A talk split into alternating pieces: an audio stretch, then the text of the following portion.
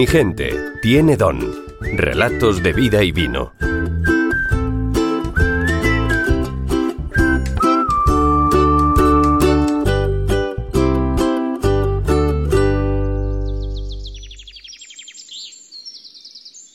Dos mujeres, dos vidas, dos etapas distintas, un mismo mundo, el del vino. Hoy recorremos dos vidas y con ellas las de muchas mujeres que de una manera u otra están vinculadas con el vino, con las uvas, con las viñas. Marina San Martín es viticultora y en dos etapas diferentes ha sido presidenta de la cooperativa de Cirauqui. Bienvenida. Hola, muchas gracias. También contamos con María Abete, ella es directora técnica de bodegas Máximo Abete de San Martín de Unx. Bienvenida. Hola. Bodeguera, viticultora, son dos vidas ligadas al campo, ambas desde niña. Marina, empezamos por ti. Cuéntanos tu relato, tu historia. Soy hija de agricultores, teníamos viña. De chicos nos llevaban, más que porque nos, nos podían dejar en casa, por tenernos con ellos, por supuesto. Pero empezamos a cortar y vendimiar un poco ahí por juego, pero al final se convierte en algo que como tarea y como que hay que seguir el ritmo de los demás. Tuvimos un tiempo que llevábamos a una cooperativa, pero luego hacíamos el vino en casa, era vendimiarlo y luego venir a casa y hacerlo y todos, eh, éramos los hermanos, padres, tíos, éramos tías, todos. No había ni hombres ni mujeres en la viña, no. Lo que sí que quizá en aquellos tiempos las mujeres preparaban más lo que era para almorzar, las comidas, la vasija, por decirlo de alguna manera. Entonces igual estaban más pendientes a eso, pero por eso se seguía vendimiando igual. Luego a la hora de hacer el vino, pues bueno, eh, pisábamos las uvas, empezamos con los pies y allá los pies eran los de todo el mundo, hombre y mujer daba lo mismo. Coincide que mi madre, por ejemplo, llevaba más la bodega en lo que era de, bodega, de bodeguera que mi padre, y era mujer, pero mi padre era el que de veras pues, entendía del vino pero vamos, que lo, lo llevaban los dos. ¿Lo llevaban los dos? Sí. ¿Y tu madre era la que vigilaba el vino, el vino en el día a día? Sí, y la que pues está para trasegar, ¿no? Está, embotellamos mañana, embotellamos, así. Lo llevaba más mi madre que mi padre, ese tema. Mi padre, Diego, era el del paladar, porque había bebido más claro. 11 años tenía yo cuando mi madre ya sabía sacar el carnet de tractorista, ¿eh? o sea, ya una mujer adelantada para aquellos tiempos. Y luego eh, llegué a, eso en mi pueblo, Villatuerta, llegué a Cirauqui, que me casé y fui ahí, también mi marido era agricultor y teníamos lo mismo, eh, viña y olivo y cereal.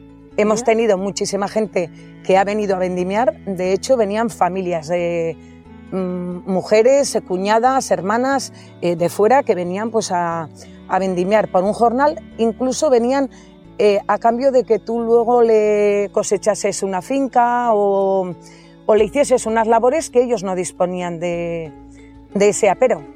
Pero yo he visto mujeres mayores, como podrían haber sido mi madre, ir a jornal. Lo de ser mujer en aquellos tiempos, quizá, es que la mujer tenía una, eh, para mano de obra era más fina que, los hombres. Deshijuelaban, eh, los hijuelos, los de abajo, desforrocinaban los hombres era más poda y untar con el azufre. La vendimia es cosa rápida, la tienes que hacer en unos momentos dados. El desijuelo también. Quizá entonces cuanto más mano de obra tengas, da igual de dónde la traigas ni qué género tenga. Marina, ¿imaginas tu vida sin viñas? No, bueno, es que no la he conocido. No, no la he conocido. Me gusta, hay que reconocer que te tiene que gustar, ¿eh? Esto también, porque es mucha mano de obra, inviertes muchas horas que si las irías a valorar en euros no hay ni céntimos, así de claro. Pero no, yo no, eh, yo la he vivido, me gusta y me gusta mantener. A mis hijos, aunque no siguen la misma trayectoria que yo, que tienen otras, otras profesiones, por decirlo de alguna manera, sí que los seguimos manteniendo, que vengan y, que estén, que conozcan de dónde... De dónde venimos. Exacto. Es el arraigo a la tierra. Sí, ahí. Conocemos a María ahora las viñas también siempre han estado presentes en tu vida desde muy niña, pero hubo un tiempo en el que pensaste que no iban a ser tu futuro, ¿verdad? Sí, ha habido épocas, ¿no? Yo nací en una familia también, mi, abuelo era viticultor y mi, madre pues eh, también le había tocado ir mucho al campo y después eh, con mi padre pues dieron un poco el, salto a, vender vino. Pusieron una tienda de vinos, mi padre y mi madre, y mi hermana y yo hemos crecido, hemos crecido ahí desde chiquiticas pues vendiendo vino. Y después de empezar a vender vino, eh, vino el, el, empezar a elaborarlo. Nosotras somos de un pueblo en el que ha habido una cooperativa que hemos conocido cuando éramos pequeñicas. Mi abuelo era socio de la cooperativa y llevábamos ahí la uva, pero después, sobre todo a raíz de, como os digo, la, la experiencia en comercialización más, eh, entonces eh, mi padre en concreto pues empezó a elaborar algo de vino en, en casa. Y entonces fue como un volver a, a, a la viña y, y, a nosotras nos tocó de, de más mayores pues eh, cuando empezamos a, más a ir al campo y de nuevo a vendimiar como contabas y bueno y todas las tareas ¿no? yo me acuerdo pues más en la época cuando yo mi hermana y yo estábamos pues en el instituto y después en la universidad pues nos tocaba siempre ahí toda la vendimia estar todo el mes de septiembre, pues, pues ahí cogiendo. ¿Qué tal uva. te sentaba? Bueno, eh, al final es una época en la que, eh, bueno, pues yo no lo veía muy claro, porque claro, toda la semana estábamos estudiando, todos los fines de semana nos tocaba o estar vendiendo vino, o después en la vendimia, pues estar en el campo y claro, pues yo aquello lo veía como, como muy esclavo, eh, muy sacrificado, nos, nos cogía mucho tiempo, ¿no? Y yo quería hacer mi vida y entonces pensé en que era mejor pues dedicarme a otra cosa que no fuera la, la bodega porque, o, la, o la viña, porque si no, yo decía, aquí ya me, me tienen pues liada para, para todos los días. Entonces, bueno, yo estudié ingeniería industrial, me, me dediqué a ello pues durante, durante unos años y bueno, la verdad que, que también es, es un campo que, que me gustaba, pero ahora después con los años eh, no, lo, no, lo, veía como algo lo que eh, iba a ser un proyecto de vida, ¿no? Entonces ya no había dejado de estar vinculada a la bodega porque, bueno, al final teniendo una bodega familiar eh, es lo que pasa, ¿no? Que siempre estás, como decías tú, enganchada y viene la familia y tal, ¿no? Pues siempre, siempre estábamos ahí y hacia el año 2008 más o menos, pues ya decidí que que bueno, que iba a retomar el tema de la bodega y dedicarme a ello, porque, porque bueno, me parecía un mundo mucho más bonito que, y en el que poder desarrollar, pues como os digo, ¿no? un proyecto como más transversal en, en la vida y que, que, que, bueno, pues para mí más redondo también de vivir en mi pueblo y dedicarme a, a la bodega. Un día ya también tu padre faltó uh -huh. y eso ya te, te terminó de decidir. Bueno, yo había empezado a trabajar antes cuando cuando mi padre vivía y después obviamente pues claro ya mi hermana y yo que mi hermana llevaba mucho más tiempo trabajando con él eh, tenía tuvimos o sea no hubo ninguna duda las dos queríamos dedicarnos a, a la viña y al, y al, vino y continuamos con la bodega sí sí sí hasta el día de hoy mm -hmm. hasta el día de hoy que llevan unos cuantos años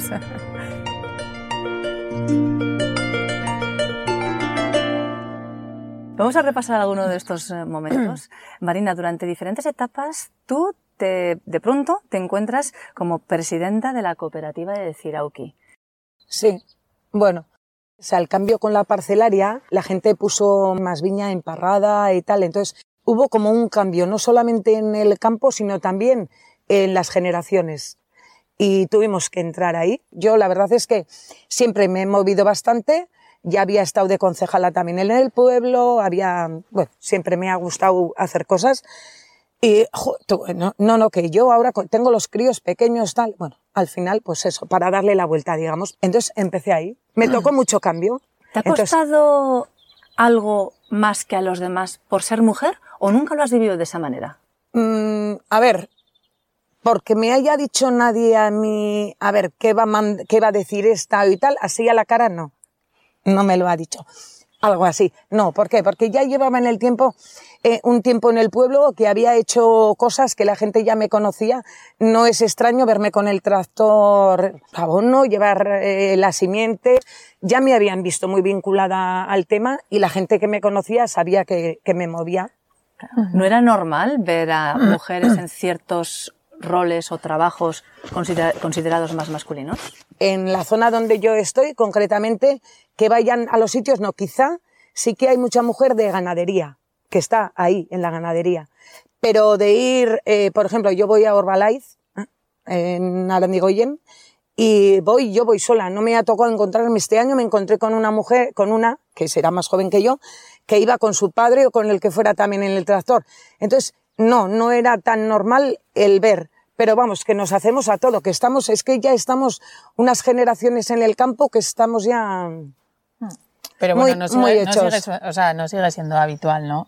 Que ves a muchos más hombres en las, en las viñas que a mujeres. Sí, Es- sí. Es excepcional. No, no. Y eh, para lo que, le- lo que te digo, a ver, eh, la mano de obra, la de la mujer siempre estaba. Yo en Cirauqui muchísimas mujeres, o sea, Sí, que es que se montaban en un remolque que las llevaba el dueño. O sea, que yo he visto eso en Cirauqui, ¿eh? Sí, sí, sí, a eso me refiero, que normalmente las explotaciones eh, están llevadas por hombres en, eh, en Sí, el sí. campo, la mayoría, que sigue siendo algo en lo cual las mujeres pues no se han introducido tanto. En el entorno rural, al final del trabajo sigue estando como segmentado un poco por géneros, ¿no? Y en el campo Sí. hay muchísima más cantidad de hombres que, que lo que hay de mujeres. Y Aunque tradicionalmente las mujeres han tú has estado dicho, más. han estado Sí. y como tú dices, haciendo sobre todo trabajos mucho más manuales Claro. porque han estado haciéndolos, pero eso no se ha reconocido de la misma forma Para el nada. ser viticultoras que el ser viticultor. No, no, para nada. Ha habido No, una no. diferencia ahí pues muy, muy grande y esa cara más visible y quien, quien se ha visto, quien ha estado al frente de explotaciones han ha sido, sido los hombre, hombres está cuando claro. ambos dos han estado Sí. haciéndolo esos trabajos compartidos dentro de, de la familia, Por, ¿no? Como por- tú dices. por supuesto, llevar a la cooperativa lo llevaban los hombres. Eh, en los tractores, eh, como llevasen, las mujeres habían estado en la viña y luego estaban preparando Sí, sí, lo de casa a la vuelta. Con ese a la vuelta. trabajo ya, Bueno, el de fuera y el de adentro. Ya, eso está claro. Bueno, pero ahora yo voy con un tractor y un remolque, mi marido va con otro y vamos a la bodega, el que le toca el viaje va uno, el que le toca el viaje va otro. Pero sí que es cierto que hay un montón de viñas que están a nombre de mujeres Mm. o bien porque las han heredado o porque les ha convenido en casa, por la razón que fuere, pero que luego no la conoces en la viña. Mm. O sea, es una mujer con el nombre escrito en una cartilla de viticultor, como si diríamos, pero no porque va al campo, aunque ya te digo que si hay que ir a, a lo que hay que ir a las tareas, iban, pero no a la vista de una cooperativa. Y cuando esa mujer ya sí que tiene cuerpo, tiene rostro, se persona en el campo, por ejemplo, esto te ha podido pasar también a ti, a, a María, eh, ¿te has encontrado con situaciones en las que te ha costado imponerte o decir, bueno, estoy aquí, soy yo, soy yo la directora de la bodega? Bueno, a veces sí, la gente sí que es verdad que, aunque, como bien dices, ¿no? se ha avanzado mucho y hay muchas mujeres que están en el campo, no son tantas. O sea, al final, normalmente cuando vas a campo a una viña, pues eh, los propietarios suelen ser hombres, los que están igual día a día también, ¿no? Y, y tradicionalmente, pues en las familias también. Y en las bodegas, eh, quizás también los puestos técnicos están mucho más ligados a, a hombres que a mujeres. Entonces, pues bueno, sí, sí que sorprende. Yo no he sido consciente en, quizás cuando al principio, pero después con los años eh, lo ves desde otro prisma, ¿no? Y, y te das cuenta de que hay situaciones que, que bueno, pues que sí que, que a la gente le choca, que no esperan que seas tú. A, a mí me ha tocado además también una condición de ser mujer y de ser muy joven. Yo cuando empecé pues tenía justo 30 años o, o antes, ¿no? Y cuando estábamos al frente de mi hermana y yo de la bodega y la, y, y la gente pues muchas veces, o sea, me ha tocado que entren por la bodega y bueno, ¿y dónde está aquí el jefe, no? O, o estás tú aquí sola, ¿no? O sea, comentarios como que digo, pues sí, estoy sola, o sea, sí, estoy, o sea, para estar por la bodega, ¿no? Hago yo las cosas y, y, y andas tú y trasiegas y haces tal y cual. Digo, pues sí, las cosas de la bodega, pues, pues sí, ¿no? Las hago. Sí que son cosas que, que quizás vas observando después, ¿no? En el momento nosotras hemos sido dos hermanas, en mi casa siempre Vamos, mi padre no ha tenido ningún. Y, y, mi madre no, han, no nos han educado en estas cosas, hacer sí y estas no, no. Y en mi casa ha habido, ha habido vino, ha habido viña y es lo que hemos hecho siempre, o sea, independientemente de que, de que hayamos sido mujeres. En cambio, tú ibas al campo con tu cuñado y a quién le miraban como jefe. Sí, normalmente pues a él, o si te, si te rodeas con hombres, pues es mucho más fácil que, que bueno, o que o tienes esa sensación, ¿no? De que las opiniones de según quién, pues, pues se escuchan de otra forma y, y se tienen en cuenta de, de otra forma, ¿no? Pues quizás ese tópico, pero que bueno, muchas veces sigue siendo así, que, que inconscientemente pues eh, tienes que realmente como, como mujer reforzarte Bien. más, dar más motivos, dar más razones o tal y, ¿no? Eh, mira, recuerdo yo de las primeras veces que me verían en la cooperativa, en la del cereal, ¿eh? estaba el tractor y el remolque en un sitio, va, no sé qué, habría que moverlo. Y, ah, ¿dónde está este? Para que mueva el tractor, ¿dónde está este? No, que ya lo voy a mover, que es que lo he traído yo. Sí, sí. O sea, esa cara de Hombre, esto. es- en Pero esta- vamos, es una vez, luego como te sigues viendo y tal, ¿no? Luego todos nos conocemos un poco tal, entonces ya sabemos, no hace falta preguntar eh, ni quién lo ha traído, ni quién ha llevado, ni quién esto, porque un poco ya... O sea, que es cuestión de costumbre, de acostumbrarnos a. sí, eh, yo, yo creo que sí. Y a vernos en esa situación, ¿no? Sí, sí, desde luego, pero hay un hecho que es el que comentábamos, que en, en el campo y en el sector agrario hay muchos más hombres que mujeres, pues, ¿no? sí, y entonces, sí. para que se normalice, al final, pues eh, tiene que llegarse a, o, o si, si queremos, o por lo menos tener la opción de, ¿no? Que no nazcas como hombre en un entorno rural y ya parece que estás predestinado a dedicarte al campo y que no, que nazcas como mujer y que parece que el campo no es algo que está hecho para ti, ¿no? M- Tendría muchas más posibilidades para todo el mundo, ¿no? El que no nos condicionara el género a qué profesiones nos vamos a dedicar. Y en el mundo rural, sin duda, es algo que es mucho más extremo que, que, en creo que en el mundo urbano por el tipo de trabajo que está muchísimo más eh, masculinizado en este caso, ¿no? Luego también quizá el que una mujer ella sola se meta en un, en un proyecto agrario es más difícil, no por económicamente, que todo tiene el mismo costo, sino por la situación de ella a día de hoy. ¿eh? Sin embargo, si lo traes de atrás, que lo tienes de tu familia y esto, como que lo sigues. Pero hay muchachos jóvenes que se meten al campo, no, que me voy a meter en el campo, voy a empezar a hacer tal, así como más, eh, más de golpe, como si diríamos. Es también una, una reflexión que se traslada al mundo de, de las bodegas, ¿no? Y la, cuando hablábamos también de, de puestos técnicos, eh, tengo una amiga que sobre este tema ha reflexionado mucho y también un día hablábamos de que en Navarra hay muchas mujeres en, en bodegas, en enología, en puestos técnicos también. Y, pero igual no tanto en Navarra, pero si, si nos vamos a un nivel eh, estatal y piensas en, en mujeres que están, por ejemplo, enólogas o que, que están, en, que están haciendo vino, eh, si quitamos las que son en las bodegas de su familia, como mi caso, y quitas las que han emprendido ellas un proyecto personal, ya ahí no hay tantas mujeres que estén en puestos de enología. Claro, eso es algo también una reflexión ¿no? que, que también tenemos que, que hacer, que al final mm, si estamos es porque o bien eh, nos ha tocado, lo hemos elegido de nuestra familia o porque hemos querido emprender, pero en igualdad de condiciones para acceder a según qué puestos hay muchos más hombres que mujeres, ¿no? Y, Entonces, y eso- enólogos famosos también. Sí, eso además también, ¿no? Como Y en hay, todas y hay- las- sí, las y es, es cierto que vas a las bodegas y, ah, no, tiene una mujer, una mujer. La ves, sí, pero cuando luego vas a una reunión en algún sitio, ah, y dices, pero si están todos enólogos, eh, ellas no están. Hasta ahora, hasta ahora. Y ya ahora se va viendo. Hombre, ahí se mezcla todo. Tampoco podemos aislar ¿no? el mundo del vino al final del contexto general de sociedad en el que vivimos. ¿no? Para a, la- nada. a las mujeres siempre nos cuesta más dar, dar un paso, como dices tú, a la hora de eh, estar en un sitio, Lanzarte. eh, yo que sé, representar, o como a ti te ha podido tocar el ser presidenta de la cooperativa. ¿Por qué? Por un lado, porque también pienso que hemos tenido una educación diferente, mujeres y hombres, ¿no? En ese aspecto a la hora de, de coger cargos, de, de tener una responsabilidad. Y luego las mujeres, pues también tradicionalmente tenemos como mucho más trabajo y, me- y mentalmente Sí. un montón de cargas. Además, si somos, o sea, si eres madre y tienes familia, que eso también ha sido y sigue siendo un poco así, ¿no? Y entonces dices, claro, entre que no tengo tiempo y también nos cuesta más, al final acaban estando pues muchísimos más hombres que Sí, sí. nos representan cuando en la realidad hay muchas más mujeres trabajando en el sector, ¿no? Igual Para- nosotras, más como complemento, tendríamos esto y los hombres lo tienen como único cargo, el dedicarse. Complemento, como un bolso, ¿verdad? Que vamos Sí. sumando bolsos y mochilas. Así de claro. Para rematar, ¿qué queda por hacer y si lo veis posible o viable en un horizonte más o menos cercano? no sé, quedar por hacer, ir viendo más gente que sea más normal, pero es que ya somos nosotros mismos los que tenemos que hacer que sea normal.